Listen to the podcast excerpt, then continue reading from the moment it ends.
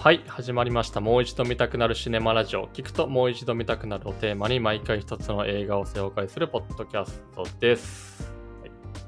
えー今回紹介する映画は、えーターニングポイントです。えー9.11から20年ということで、えー80年代まで遡るアルカイダの起源から、えー米国内および、えー海外におけるテロをめぐる対応まで、あの9.11テロを真っ向から捉えたドキュメンタリーシリーズとなっております。今回映画じゃなくてドキュメンタリーなんですが、えーっと9.11について話していきたいと思います。で、えー9.11の内容はちょっと僕と泉見るだけだと難しかったので、えーゲストに来ていただいてます。え友人の生駒くんです。自己紹介お願いします。はじめまして、生駒と申します。吉健でいいですかね。吉健と学生時代の寮が一緒で、まあ、その縁もあってあの、今回お話をいただきました。今は商社で働いていて、海外戦略を練る部署にいるんですけど、担当地域がヨーロッパということで、あんまりアフガニスタン、あんまり関係ないんですけど、はい。ちょっと今日のためはいに勉強してきました。よろしくお願いします。お願いします。えっ、と、生駒は、えー大学時代に模擬国連をしてたり、結構国際関連強かったり、えっ、と、国連に、えー、とずっと入りたいって言って、えっ、と、そこら辺詳しいかなと思って、ちょっと無茶ぶりで読んできました。はい、よろしくお願いします。はい、ということで、えっと、このドキュメンタリーシリーズ見ている方も見ていない方もいるかと思うんですが、えっと、ちょっとあらすじというか、アウトラインを泉の方から説明してもらって、ちょっといろいろ質問をいくまに投げていきたいなと思っております。はい。じゃあ、はい早、速なんですけど、泉の方でお願いします。はい、そうですね。えっと、まずは911を扱っているドキュメンタリーということなんですけれども、まず、じゃあなんで今、このドキュメンタリーが、えっと、出てきたかというところなんですが、えーまあ、20年、9.11から20年というところもあると思うんですけれども、最近こうニュースを、えー騒がせているアフガニスタンをタリバンがこう制圧したという、えーまあ、事件というかニュースですね。アメリカ軍がアフガニスタンから、えー撤退して、えそこに代わってタリバンが、え勢力を制圧してしまったと。で、そこで女性に対する教育の問題だったりとか、人権の問題だったりとか、まあ、もしくは統治能力が欠如して、えまあ、ひどい状況に陥るんじゃないかという不安が、え今、え言われています。そもそもそこの引き金引き金になった、えっと事件が、えー911うんといったところで、えー911から1から20年で何が、えー911がもたらしたのか。そういった未来の話と、えー911な、じゃあなんで、えっと、911が起こってしまったのか。えっと、過去の話ですね。それが、えっと、20年前、911からさらに遡って20年前のソ連がアフガニスタンに、侵攻したという、えっと、次元から、えっと、始まっています。で、大きくは、えっと、この3つの、え出来事。1979年にソ連がアフガアフガニスタンに侵攻したということ。で2001年9月11日に、え同時世界同時多発テロが起こったというところ。で今年2021年にタリバンが制圧した。で、この、えー出来事を、えーどうこう、の中の出来事というか、えー、とそれまでにこうどういうふうな力学が働いて、えーこういったことに至ってしまったのかというところを、えっと、ドキュメンタリーを通じて、えっと、見ていくような形になっています。えーざっくりとしたこうアウトラインというところだったんですけれども、まあ、そもそもそのソ連がアフガニスタンにこう侵攻しましたというのが1979年、40数年前の出来事ですね。でそこに対して、えっとまあ、冷戦状況にもあったので、えー対抗してアメリカがアフガニスタン側を支援します。で実はアフガニスタン側支援するんですけれども、えーアフガンサイトには実はビンラディンも、えーそこには参戦。若き日のオサマ・ビンラディンですね。彼も参戦していました。なので当時はアメリカとビンラディンっていうのは、えー仲間同士というか、いわば同じ陣営でソ連ソ連と対抗して戦っていたわけです。そこで10年後に、えソ連が撤退します。で、アフガニスタンはソ連が撤退したので、えーまあ、権力のその空白地帯みたいなことになるわけですけれども、アフガン側もアフガン側で一致団結していたわけではないので、そこからこう、内戦が、え続いてしまって、え最終的にはタリバンが制圧していきます。でそれがソ連・アフガン侵攻の、えーと一つの大きな流れですね。でそこからあのビンラディンが立ち上げたアルカイダを、まあ、はじめとするこうテロ組織の、えー活動が活発化していって、えー911の前にも、えーケニアやタンザニアのアメリカの大使館が爆破されたりとか、ワールドトレードセンターがこう爆破されたりとか、えーそういったことが起こっています。そこから2001年9月11日に、えーあの事件が起こっているわけです。で、そこからなんですけれども、えーまあ、当然アメリカは、えー激怒するというか、まあ、あそこも、あそこの激怒するシーンだったりとか、まあ、かなり、えーま、当時のリアルな映像が残っていて、ドキュメンタリーにもなっているので、えー正直僕は全然当時のことを覚えていないんですけれども、まあ、もすごものすごくその大きな意味を持っているというか、衝撃的な事件だったなだなというのが、まあ、映像を通じて伝わってくるわけですけれども、まあとにかくアメリカはそこでテロへの復讐というところを、報復というところを決意して、徹底的に、えー戦っていくという、えー表明、姿勢を表明します。そこから、えーアフリアフガニスタンだっけな、タリバンが、えービンラディンをくまってるんじゃないかというところで引き渡しを要求されるんですけれども、えーと拒否されたので攻撃していって、えーそこからこう戦争がどんどんどんどん始まっていきます。で、かつアメリカはビンラディンに対し対してこうターゲットとして攻撃を始めるわけですけれども、そこから並行してイラク戦争というところも起こっていき、えーどんどんどんどんこう戦争が泥沼化していきます。で、2009年、オバマ政権が誕生し、最終的に2011年にビンラディンの殺害というミッションをコンプリートするわけですけれども、えー2011年から、えーご存知2021年までも、えー10年、約10年間ですね、そこからもアアメリカは、えーアフガニスタンにこう駐在して、えーまあ、兵士の被害だったりとか、えまあ、彼らに対するこう民間人への被害というところをもたらしつつ、まあ、ちょっと結構多分目的が不明確な、ここも後ほど話題にしたいと思うんですけれども、えー泥沼な戦争が続いていきます。で最終的に2000 2021年ですね、アメリカはアフガニスタンからの撤退を完了し、えータリバンが今現在も、えーの統治下にあるというところが今の状況です。はい、アウトラインとしてこんな形ですかね。はい、ありがとうございます。はい。なんとなくのこう流れみたいなものは、こう見ていった中でわかるかなと思うんですけど、結局ここってなんでこうなったのみたいなところはいくつかわからないポイントもあるし、こうなんか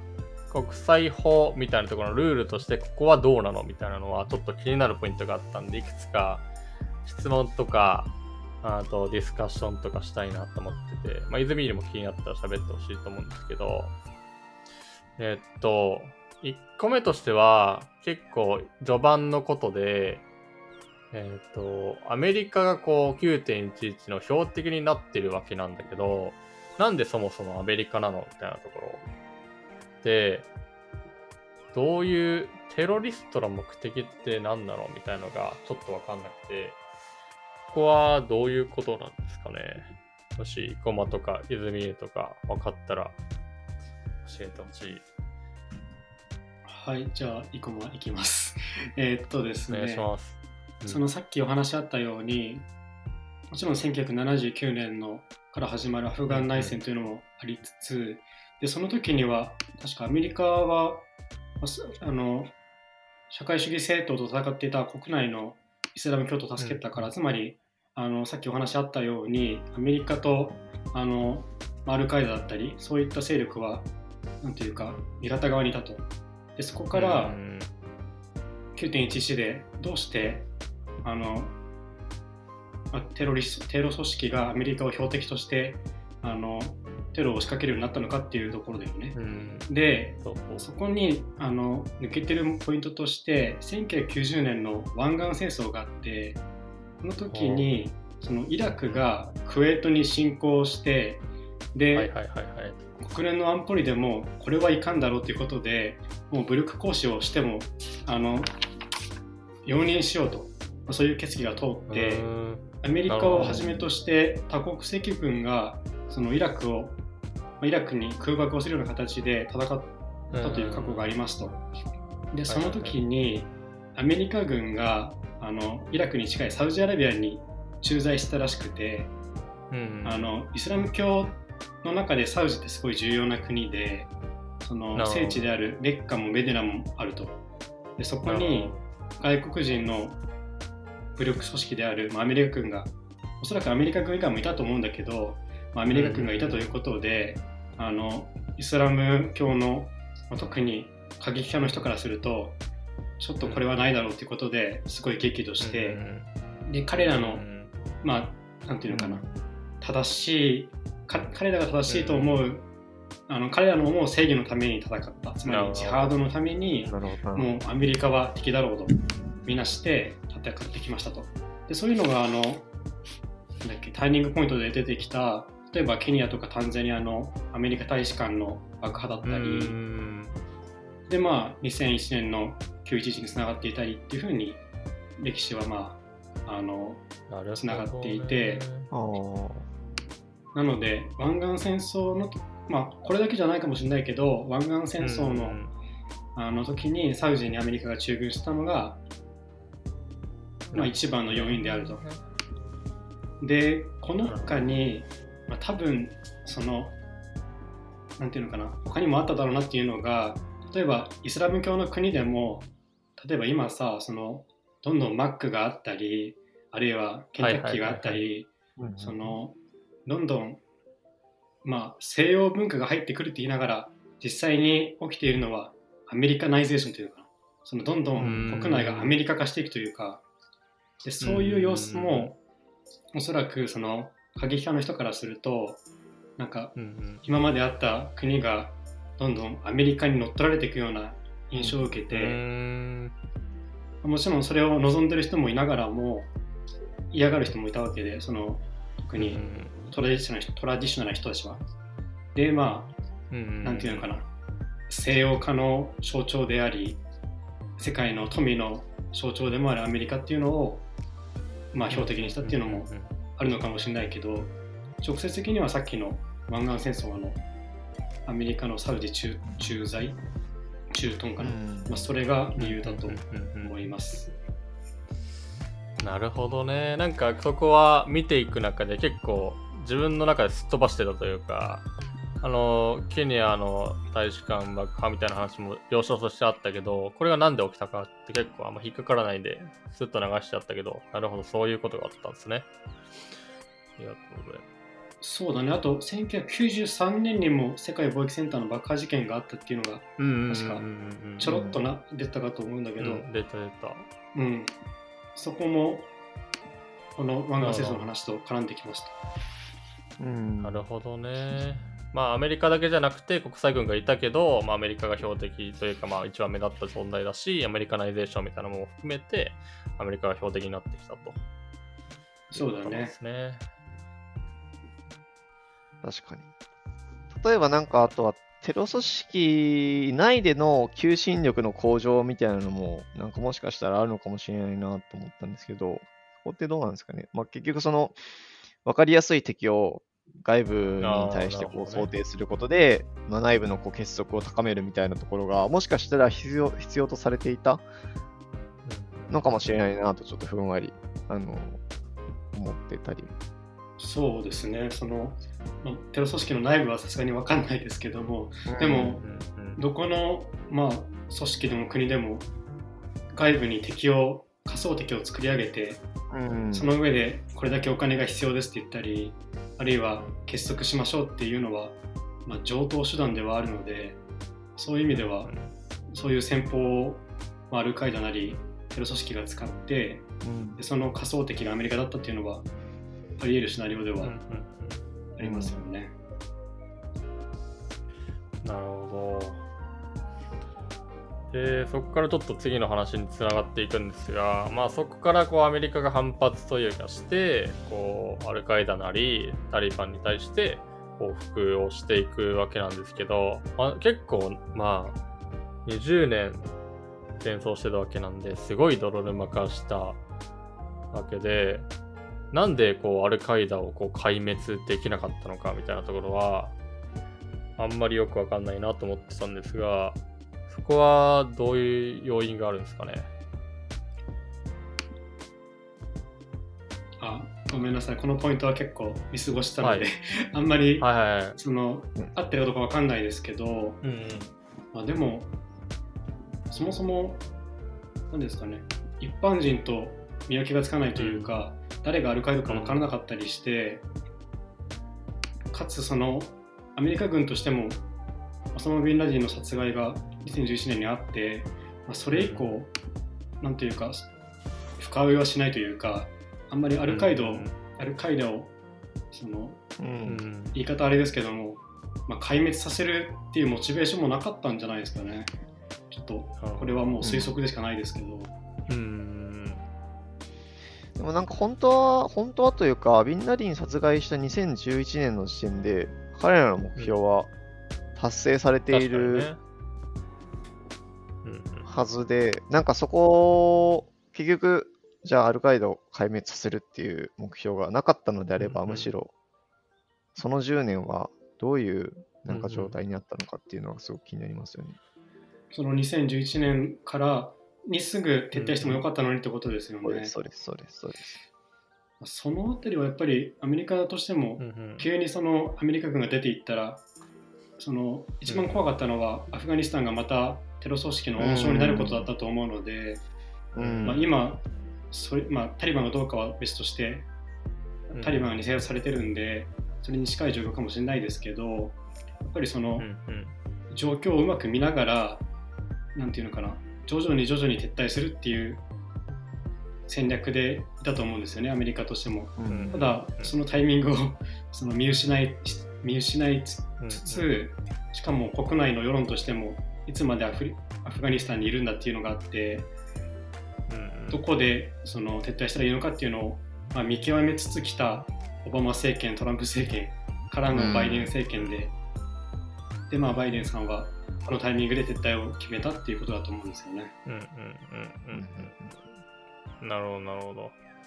それのタイミングとして、じゃあ、それが正しかった正しくないかって難しいと思うけど、とはいえ、まあ、そのタイミングから、まあ、えっと、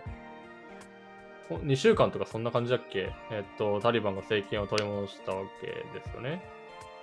うん、そういう意味で言うと、その、あんま、なんかゼロに帰っちゃったというか、テロ組織の温床となるみたいなところは、全然あのー、そこが成功か失敗かの判断ってところで言うと、ある意味で失敗だったってことですよね。そうですね。うん、その、なんか、記事とか読んでると、やっぱりアメリカ軍がその急に抜けたせいで、そのアフリカ、アフガニスタン国軍っていうんですかね、現地の軍隊も、あそこに力の空白が生まれたというか今までアメリカ軍がいた分が急に消えてしまったから対応できなかったっていう話だったりあと、そもそもアフガニスタンの国軍の士気が低いっていうのがあの、やる気がないというか、そういうのもいろんな状況が絡み合って、まあ、すごい早くタリバンが制圧したっていう状況みたいですね。うんうんうん、確かに。結構そのアフガニスタン政権自体もお、まあ、なんだろうな。汚職というか、腐敗が進んでいて、うん、結局なんか実質的なその地方の、まあ、なんか警察組織、警察的なその、なんだろうな、役割だったりとか、裁判だったりとかは、全然その、公的な機関に頼むよりも、タリバンに頼んだ方がすぐに執行してくれるみたいな形で、徐々にこう、信頼を勝ち得ていったみたいな、あの、記事はどっかで読みました、ね。なるほどね。そういう意味で、えっと、まあ、タリ結構その素人目で見ると、なんでそんなテロ組織が力をつけるっていうのはどういうことなのかっていうのが、テロ組織またテロをこう応援するタリバンが力をつけるっていうのはなんどういうことなのかもわかんないんだけど、実際そこの政府が腐敗している前提でタリバンに頼んだ方がいろいろ早いとか、実利的にメリットあるとか、あと、お金も稼いでるんでしょうね。きっと、なんか大麻とか武器とか売ってるってことでしょタリバン、タリバンが。うんうんうん、まあなんかそっちの仲間になった方が儲けられるみたいなこと？で、力をつけてったってことなんでしょうね。なるほど。まあ、あとはやっぱなんかこの、ドキュメンタリーミスで思ったのは、やっぱその中軍、アメリカ軍が中軍しているときにやっぱ何も信じられないというか、やっぱテロがさっきおっしゃったようにこうんう、民間人と区別がつかないっていう点で、アメリカ軍としても、兵士たちとしても、もし、その通りがかっているおじいちゃんが爆弾を隠し持っていたらどうしようっていうところに対して多分答えられないんですよね。だから、まあ、ただこう挨拶をしに来たとか、通りがかっているだけでも、銃をずっとこう向け投げ、向けられながら、こう生活をしに、していかないといけないだったりとか、まあ、もしくはその空、空爆で友達が死んじゃったみたいな話もずっと出てきてましたし、まあ、そんな中で生活してたら、まあ、やっぱあいつらこう追い払おうぜっていう勢力。に加担するっていうのは全然こう、理解できないことじゃないなっていうのは思うんですうよね。ん。いや、向こうが普通に支配者というか、テロリストに見えるもんな、その状態だと。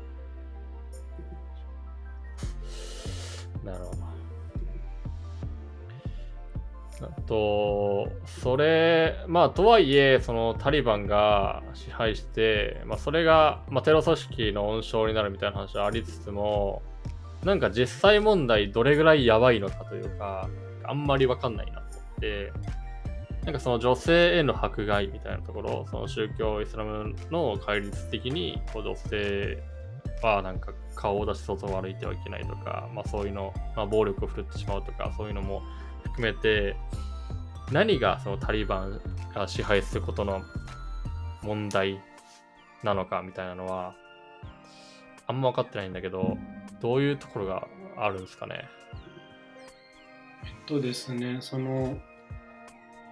今回、まあ、まだ生活してから2ヶ月とかなんで、今のタリバンは割と穏健という話なんですけど、その過去に比べると。うんただ、なるほど。過去にそのアフアフガニスタン紛争があってで1996年にタリバンがあのアフガンの首都カブールを占拠した時にはもうガチガチの厳格なイスラム主義をやったらしくて例えば音楽は禁止ですだったり写真も禁う止ん娯楽も禁止。であの男性は全員ひげを生やせ、まあ、それがイスラム教のうんあるべき姿だから。うんだったり、まあ、女性は全員ブルカっていうんですかね、その、なんていうか、うん。束みたいなやつを巻くようにと。まあ、それだけじゃないんでしょうね、きっと。その、うん例えば、公開処刑があったり、で、それこそ、まあ、人権っていう意識があんまりなかったりするんじゃないですかね。そういう意味で、うんまあ特にその女性の人権があの軽んじられていたりっていうのが、うんあの20年前の25年前か25年前のタリバンにはあったのでまあ今回も同じようなことがあるんじゃないかっていうのであの国際社会としてもすごい目を光らせてるっていう状況だと思うんですけどそういう意味では今回はまだなんていうのかな。うん穏健というかタリバンとしてもおそらく様子を伺ってるっていう状況なんじゃないですかね。うんうんまあ、そうですよね。それでなんか言って人権を迫害してしまうともちろんそ市民からの反発もあるわけだから、やし国際的にも反発があるわけだから、うんかそこはなんかタリバン的にもそんなに強くやりすぎると、まあ、雲行きが怪しくなってくるみたいなところがあるから、ゆこうゆっくり様子を見ながらやってるみたいな感じなんですかね。おそらくそうだと思います。あとは、その前回のまあ1996年のあのタリバンが制圧した時の話だと、えっ、と、2001年ですかね、あのバーミヤンの石仏、石の仏を爆爆あー爆破したみたいな話があって、つまりイスラム教でその偶像崇拝が禁止されてるんで、もうそういう歴史的な、あるいは文化的なものすらもあの爆破してしまうと。うんまあ、人に危害あるかというよりも、まあ、文化的な危害かもしれないですけど、そういうこともうんうん行ったみたいですね。うんなるほど。今のところはちょっとまだ恩恵に進んではいるけど、まあ、要注意という感じなんですね。そうですね。まあまあ、あと実際にその国を統治する能力があるのかっていうところも結構懸念されてるポイントなのかなと思っていて、ああ、なるほどね。結局彼らが国を統治するって言っても、じゃあ経済どうやって回すのみたいなところ。その能力がないと結局経済的に破綻してしまって、えーうんよよりひどい状況になるというか、もうそうなると、あのーどうにもならないような状態になるっていうのはすごい懸念されてる。なるほど、しなるほど。なるほど。うん。まあ結構ね、まあしかもコロナ禍っていうところもまだ続いているわけだから、確かにねそこをうまくそのじ自分、自国民を守りきれるのかっていう、まあ、そもそものなんかうん大前提は結構ある気がする。うーんなるほど。コロナとかどういう対応されてるんですかね。ワクチンとかうん出てるのかな、なんか全然その話と繋がってなかったけど、確かにそう言われてそうですね。アフガニスタンもそうですけど、やっぱり途上国だとそういうワクチンが日本みたいな先進国ほどは進んでないと思うんで、しかも政情不安定で、これだけその外国からの物資も届きにくそうなアフガニスタンだと、どうなんでしょうね。うんうん。それどころじゃないのかもしれないですしね。この国民としては。あちょっと視点が違うとこなんですけど、これはなんか聞きたかったポイントでずっと、なんかその戦争した時に復讐するじゃないですか。で、復讐はどれぐらい大きいなのかっていうのが、なんかそのテロされ、テロを受けたときに、その、こう、国民としてはもちろんその怒りを持っていて、こんなことしてきた奴らは、もう、処罰とか、まあ、復讐しないとみたいな感じで、まあ、こう、アドレナリンが出た状態でいたと思うんですけど、それをし始めるとまたなんか戦争が起きていくわけじゃないですか。で、まあ、戦争が起きるっていう話と、まあ、ど、どこまでがいいラインなのかというか、なんか、その復讐が正当化されるみたいなのが、どこまで起きるのかっていうのが、あんま分かってなくて、なんかそこのラインとかって、あるもんなんですかね。アメリカがどれぐらいこのアフガニスタンに対して復讐していいものなのかみたいな。えっとそれはすごい難しいポイントで、うん。まず2001年のその9115のアメリカのアフガンなんていうかアフガン攻撃というか、アルカイダをかくまってるっていう理由でタリバンを攻撃したっていう話はあくまでそのアメリカ的には自衛権うん個別的自衛権を適用してるっていう判断だと思うんですよね。つまり個別的自衛権。はい。復讐っていうとそのやられたら理解した話だと思うんですけど、うんうんうんそういうことじゃなくて、えっとうん。うん今後も攻撃を受ける可能性があるし自分を守るために戦ってんだと、うんうんあの先制パンチはしてるけど先制パンチしてるからあくまでこのうん。守ってる状態でただ、うんどこから次の手が出てくるか分かんないからそれを、うん。次の手を来ないように止めに行くと。別に殴りに行ってんじゃなくて止めに行ってるんですよっていう扱いだと思うんだよね。だから報復っていう形でそのやられかやられたらやり返す2倍返しとかそういう話じゃなくて、うん次にやられるかもしれないからその手を防ぎに行くっていうのが、まあタリバンん。への攻撃だったり、まあ、あとはうん。国内でもそのいろんな情報とかはそその個人情報とかも集めて、うん。次のテロがどう起きないようにするかっていうのをうん。すごい真剣に考えててあのスノーデンの話も前回あったかと思うんですけど、うん。前々回とかかな？そういう感じでその国外と国内両方で次のテロを防ぐためにっていう扱いだと思うんですよね。なのでその報復って意味だともうどこまでやっていいかは再現ないと思う。なるほどなるほどただちょっとトリッキーなのがその当然個別的自衛権その自衛だと言ってもどこまでが自衛かっていうのはすごい分かんない話で、うん。そうっすよね。まあ、当然ながら夜道を歩いてて怪しい人になんか襲われそうになって、その一本背負いするのが自衛なのかそれとも持ってる傘で殴るのが自衛なのかとかそういうわけで、どこまでが自衛権なのかっていうのはすごい判断が難しくて確かイラク戦争もそういうことですよね。イラク戦核争は兵器持ってるかもしれない。そうなんですよね。そのイラクがそのアルカイダとつながってるかもしれないっていうのと、大量破壊兵器か、まあ、核兵器を持ってるかもしれないっていう話があって、実際にはなかったってことだと思うんですけど、うん。ただまあ、そういう話がある以上は攻撃すべきなんじゃないかと。ただ、あの、面白いのは、えっと、例えば先ほどの1990年の湾岸戦争、これはうんうんもう国連の安保理も武力行使を認めてて、で、そのアメリカだったり、他の国からなる多国籍軍を組んで、あのうんまあ、攻撃を仕掛けて、でまあ、アメリカがそのサウジに駐駐在、駐屯してっていう話だったんですけど、イラク戦争は、そういう意味では国連の安保理も、あの安保理の賛同も得られず、で、アメリカの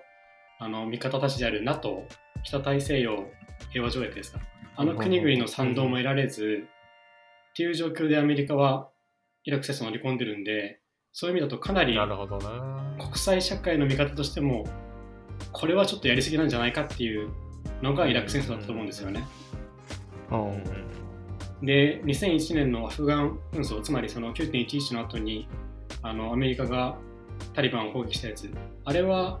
うん。えーっと NATO 軍と一緒にやってるんで、まあ、アメリカの同盟国の国々は賛同してますよと。そういう状況なんで、なうんとまあ、何がその自衛に当たるかは難しいですけどもどういう国が賛同するかっていうのを見ながらも、まあ、国際社会がこの戦争はいいと認めてんだなとかあるいはちょっとこれはなしなんじゃないかと認めてるんだなということでイラクはかなりなし寄りの、参戦でまあ、アフガンはその9.11の後のなんていうか憎しみとかそういううん。負の感情が湧き出たものだと思うんで、そういう意味だと、まだ国際世論としても、なんていうか、ありだったというか、そういう感じなんですかね。なるほど。えー。そういう観点になってくるわけか。なんかちょっと話ずれるかもしれないんですけど、安保理って常任理事国が中国、フランス、ロシア、イギリス、アメリカなんですよね。えっと、常任理事国がその5カ国で、あと非常任理事国が何カ国でしたかね なんかたくさんいるんですよね。10カ国みたいで、えー基本的には常任理事国は拒否権を有しているので、一カ国で国でも反対があると、まあ成立しないと。ね、なんか今のこうかん今のこう視点から見ると、この5カ国がこう一一致して、これは OK みたいな感じになるのって、結構難しそうだなと思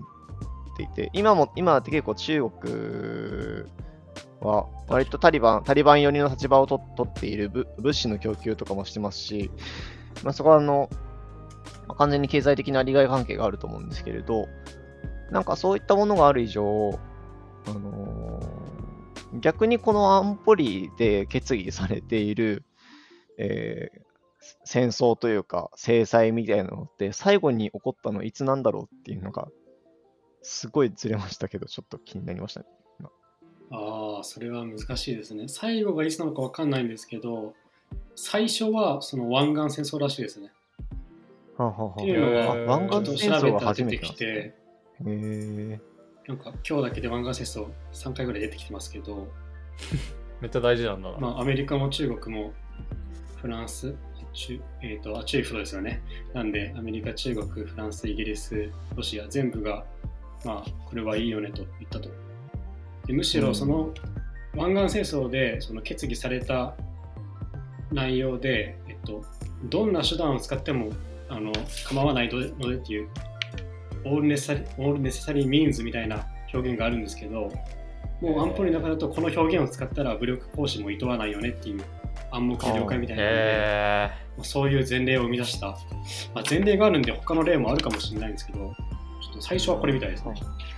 あーかなり強い表現なんですね。そうですね。もうどんな手段を使ってもと。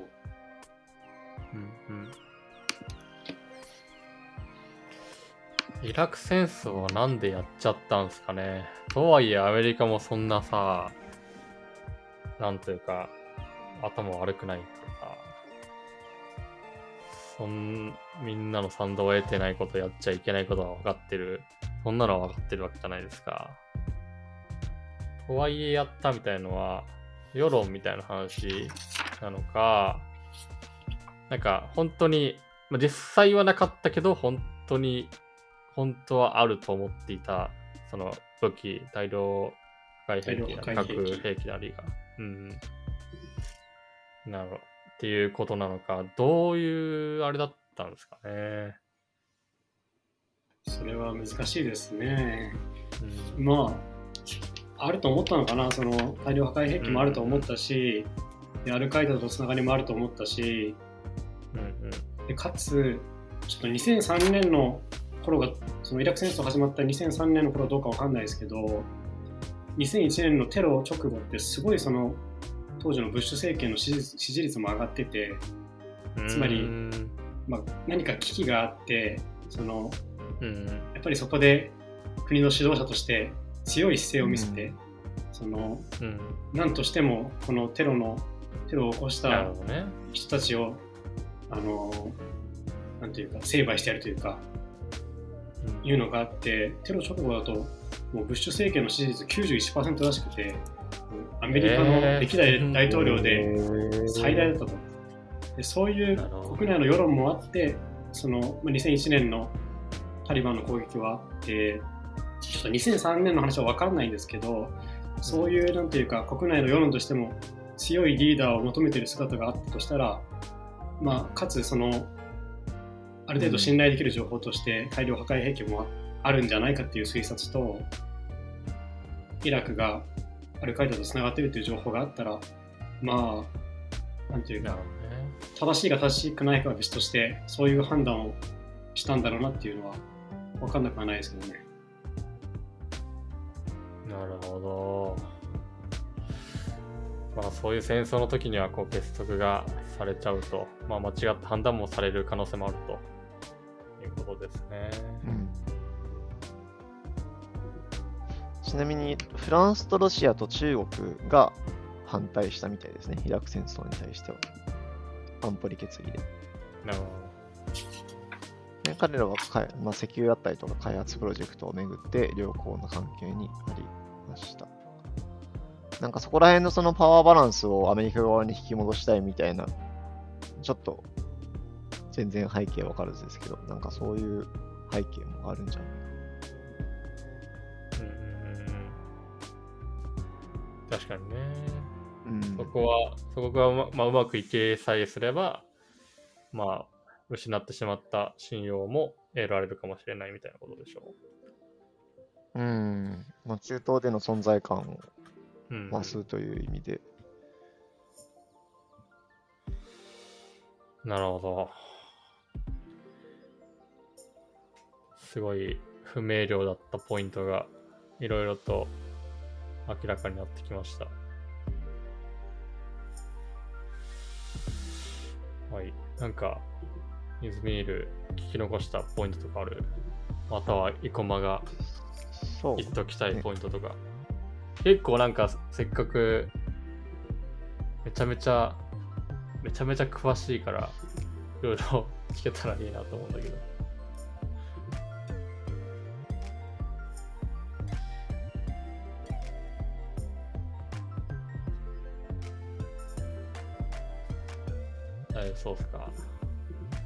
したことないですか？うん。あじゃあ全然ちょっと話違うんですけど、うん。あの今回のこのお話いただいてちょっと9.11調べてる中ではいはい。どうやってその9.11っていう記憶？記憶を風化させないのかみたいなあの記事にあってつまりニューヨークのそのグランドゼロですかね。そこにモニュメントを作ってで亡くなった方の名前を刻んでるそうなんですけど2001年の9.11とあと1993年のあのワールドトレードセンターの爆破事件で亡くなった確か6名だったと思うんですけどその計3000人近くですかね3000人近くの名前を刻んであのこんな人がいましたっていう証を残していてでその名前を残す方法もなかなか印象的で例えばアルファベット順とか年齢順じゃなくてその亡くなった個人の関係性をもとに並べてるらしいんですよね。例えばここは友達だったなとか同僚だったなとかそういう塊で例えばこの辺りは一つのチームだったとかもちろんその外から見ると何の変哲もない何ていうか何のあのロジックもない並びに見えるんですけどそういう形でここには確実にその生きた人間がかつその周りと関係性を保ちながら生きた人間がいたんですよっていうのをあの示してるらしいんですよね。で展示の中にはもうその最後のあの最後って亡くなる直前の電話のメッセージだったりでそういうのを聞けるコーナーだったりもあるらしくて。ただ2つぐらいポイントがあって1つ目がその観光地化してるんですよね。つまりうん。そこに行ったらもうなんていうか異例異例という目的もありつつかつ観光という目的もありつつ、うん、人が集まっている状況もあって本当にそれでいいのかっていうのと、うん、で2つ目のポイントもちょっとかぶるんですけどその亡くなった方の遺族とかはそれを見てどう思うのか。つまりうん。墓地ではないしでも観光地でもないし、うん、その20年前の9.11をどうやって残すのかっていうのはまあ、今後も課題だと思うんですけどで一つの方法が例えばこのターニングポイントみたいにドキュメンタリーで残した話だと思うんですけどなんというか記憶をどう残すかっていうのはすごい難しいですよね。まあ、長崎広島あったりアウシュビスともつながる話ですけど。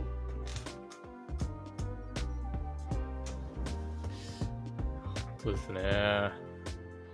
や本当になんか全然さ小学校1年生でしょ、多分皆さん。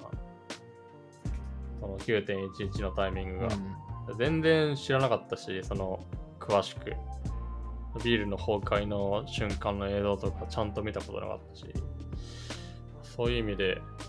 ドキュメンタリーでこういう風に見ることとか、まあ、こうやってまとめてポッドキャストすることはすごい、なんか勉強にもなるし、記憶にもとどまるなって思っていいなと思っている。そうだよね。逆にこういう機会でもないとなかなかしろと思わないし、ね、ちょっと重すぎるテーマだから 日常会話で出てこないしね。そう。きっかけがないと実際なんか歴史の教科書でね、うん。なんか 2, 2行とか3行とかで割とこう、本当そう。済まされて出来事として覚えてしまっているから。そうっすね。まあ、ターニングポイント9.11だけじゃなくて、他にも、ね、そういう歴史の話とか、事件とかたくさんあると思うんで、ちょっとずつ紹介していけたらなと思います。はい。ということで、えー、9.11をベースに、えー、その前後のアルカイダ、アフガニスタンの話を、えー、イカマにいろいろと教えてもらいました。今日はゲスト出演ありがとうございました。ありがとうございました。ありがとうございました。また見てください。ありがとうございました。